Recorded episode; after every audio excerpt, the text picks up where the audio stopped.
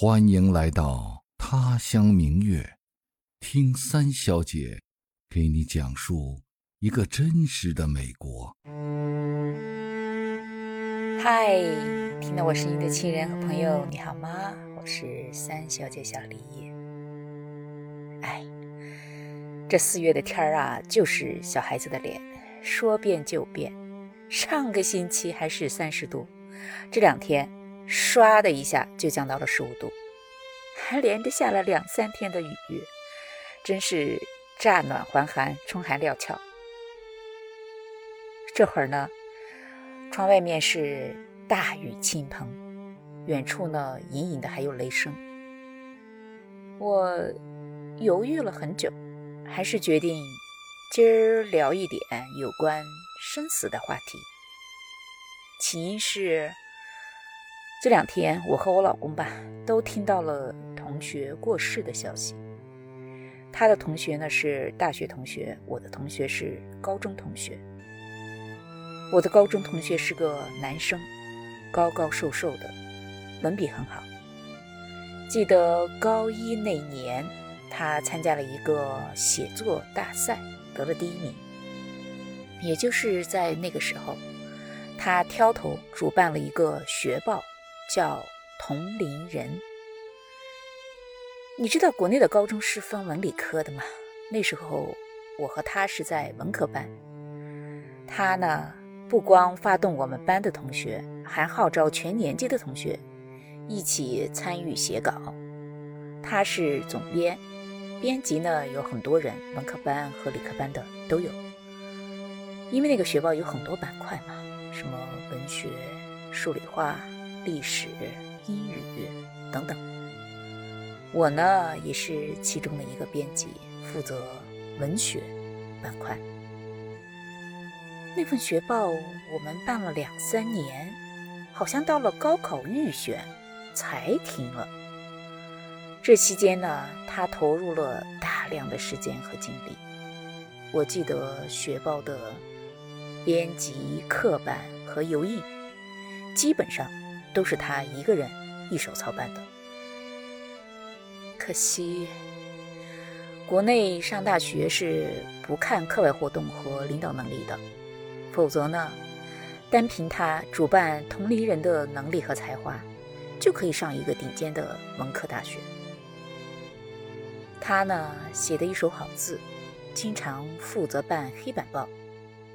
还记得有一次，他在黑板报上抄了一首诗。是徐志摩的《谁要啦啦》，我还记得最开头的那两句：“最是那一低头的温柔，像一朵水莲花，不胜凉风的娇羞。”那时候我们都是走读嘛，中午也会回家吃饭。我家呢和他家住在同一个方向，所以上下学就会经常碰到。他家远些，他就骑自行车；我家近些，我呢就走路。有时候在路上碰到了，他会偶然停下来，推着自行车跟我一起走，顺便说几句话。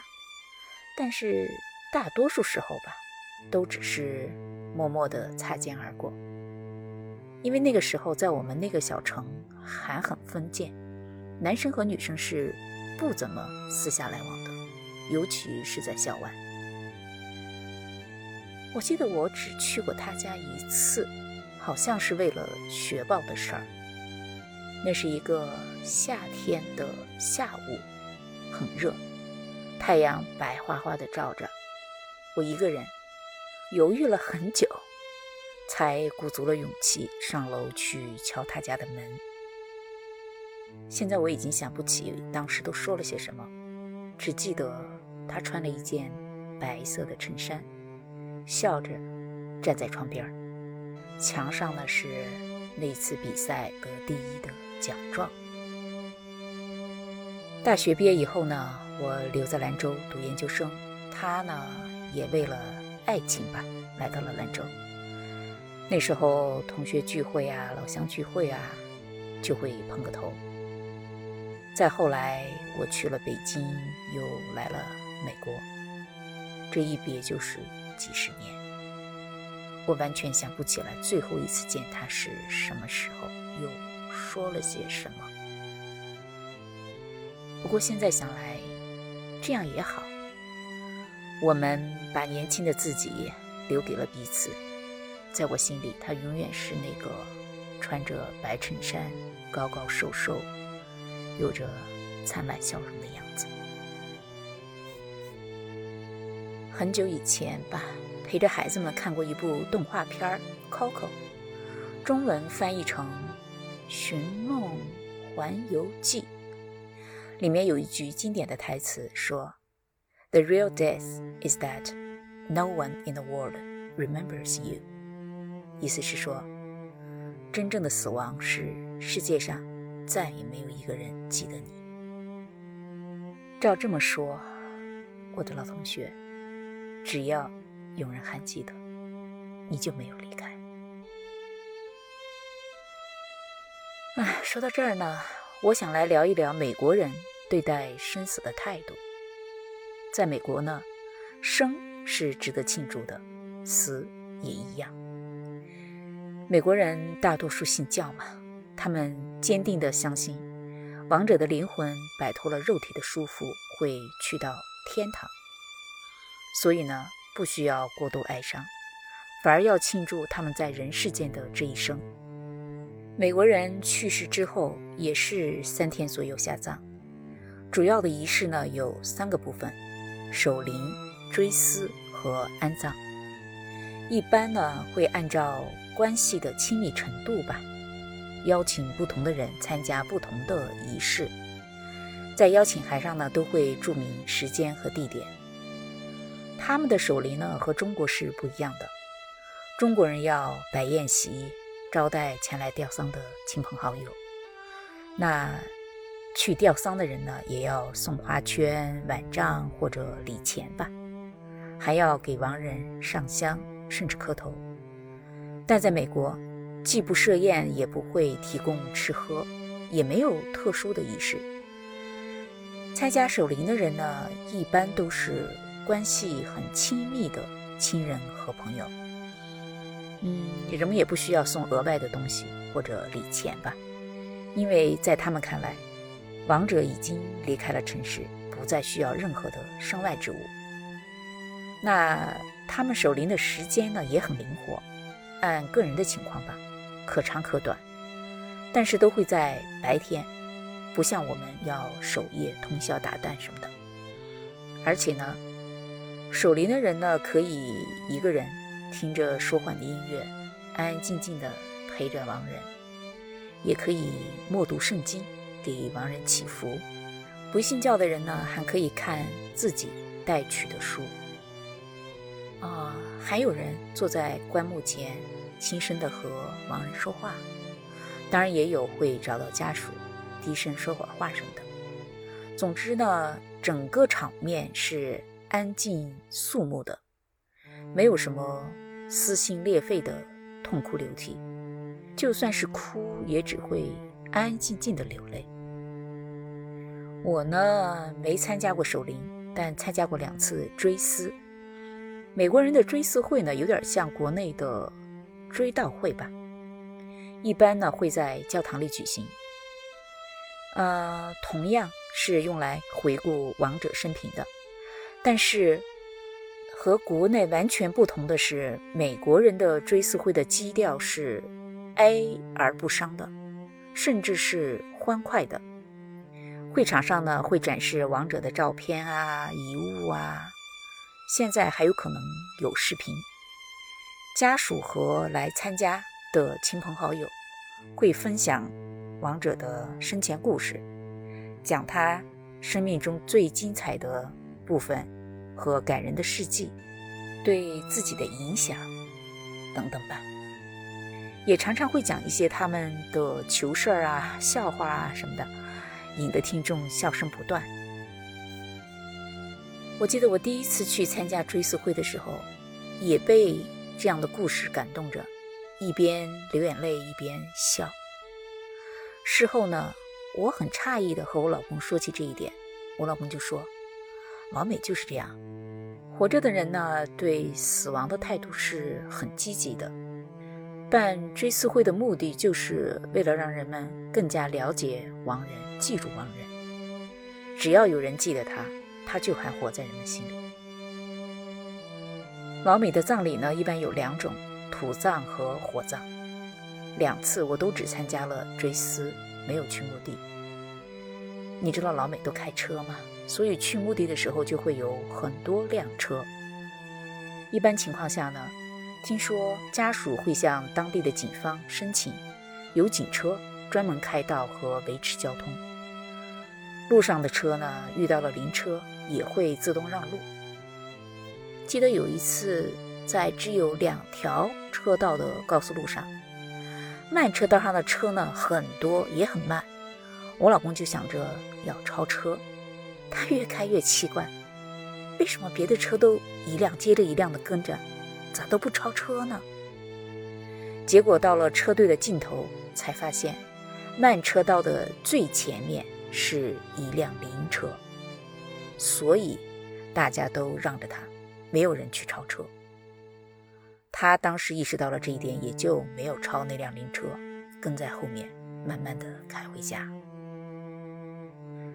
嗯。在美国呢，参加葬礼有一件事情要特别注意，那就是着装，一定要穿黑色，至少是深色的衣服，而且衣服的款式要庄重。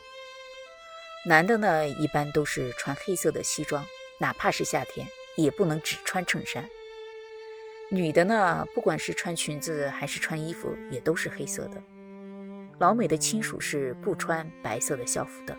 也都只穿黑色，所以你会在电影、电视里看到，凡是在丧礼上都是黑压压的一片。因为老美对死亡的态度是积极的嘛，所以他们也不太忌讳墓地，这一点很特别，和国内是完全不同的。在美国呢，你常常会看到居民区有一片墓地，墓地旁边就是人家，或者你路过一家教堂。教堂后面就是墓地。总体来说呢，老美的墓地都很干净整洁，一点都不阴森恐怖。也许是因为老美的墓地跟我们不一样，老美的墓地是平的，只有墓碑，没有坟头。嗯，而且呢，有的墓地呢特别漂亮，有花有树，像个小公园儿，每天都会有人在那里散步啊、跑步啊什么的。我刚说了，在美国呢，人们对待死亡的态度是积极的，所以呢，每一个得了重症的病人都有知情权，都会在生前就写好遗嘱，安排好身后的事情，大到财产，小到一本书，都会说得清清楚楚。啊，日常生活中呢，人们也不忌讳讨论这件事儿。就比方说前两天吧，听。NPR 电台的采访节目，一个很有名的厨师得了不治之症。他接受采访的时候，记者就问他有没有安排好葬礼期间的食物呀？那个厨师就哈哈大笑说：“那当然。”其实不光是到了生命的尽头会留下遗嘱，美国人呢常常很早就会写好遗嘱，在在不同的时间吧。按照需要来修改。对了，在美国有一个非常普遍的现象，就是器官捐献。每一个去考驾照的人都会被问到一个相同的问题，就是你愿意捐献你的器官吗？很多人都会说愿意。反正我是说了愿意的。想想看，如果有一天我不在了，但我的身体还有用的那个部分。能帮到需要的人，也算是一件功德，你说呢？中国人呢，对于生死自古就有不同的态度。道家呢，相信方生方死，方死方生，相信生死是自然规律，要节哀顺变，不必太过忧伤。这一点和老美的态度很像，所以才会有庄子。在他的妻子过世之后，鼓盆而歌。儒家呢是推崇孝道，古代的人不管官职多大，父母去世都要告丁忧，守孝三年。但我呢更喜欢通过更积极的方式为亡者在尘世留下痕迹。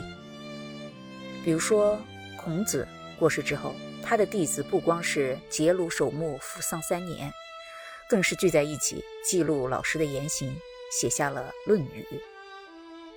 可以说，如果没有中公、子游、子夏和子贡，还有其他再传弟子的努力。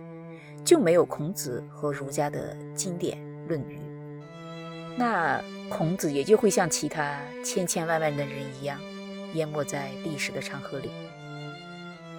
老美也有很多这样的例子。我首先想到的是西海岸著名的大学斯坦福。其实呢，斯坦福大学的全称是 Leland Stanford Junior University，小利兰斯坦福大学。他就是利兰·斯坦福和他的妻子，为了纪念他们死于伤寒的十六岁的儿子小利兰·斯坦福，花了五百万美元投资修建的，所以呢是用他儿子的名字来命名的。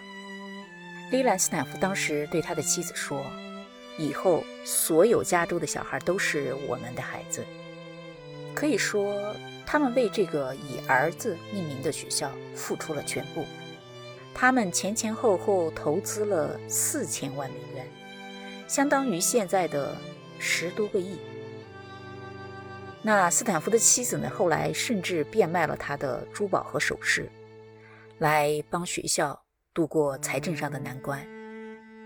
当然，从一八九一年建校到现在一百多年以来，斯坦福大学不光是造福于加州的孩子。更是成为了世界上屈指一数的大学，培养了无数的人才。那小利兰斯坦福也因为这所大学一直活在人们心里。嗯，我说过我身边的故事吧。我旁边一家学校的中文项目的建立，也是一个家长为了纪念他的儿子。啊，二十多年以前，一个美国高中生去中国旅游。很不幸的就生病了，没有能够活着回来，他的父母就特别难过，想到儿子那么喜欢中国，就投了一笔钱，在他曾经就读的高中设立了中文项目，用这种方式吧，把他们的孩子留在人世间。我想很多人对于真正的死亡是世界上再也没有一个人记得你。这个观点是非常认同的。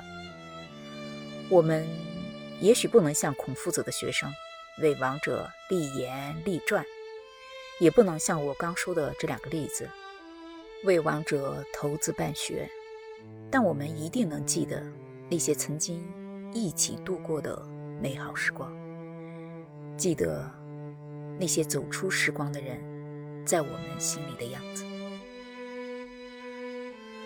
啊，这期节目的背景音乐是一个网友演奏的《重逢》，送给我的老同学，也送给那些比我们早一步离开的亲人。总有一天，我们会在另一个世界重逢。好，说到这儿，今天的这期节目就结束了。期待在评论区看到你的留言。也谢谢你温暖的陪伴和聆听，咱们下个周末再见，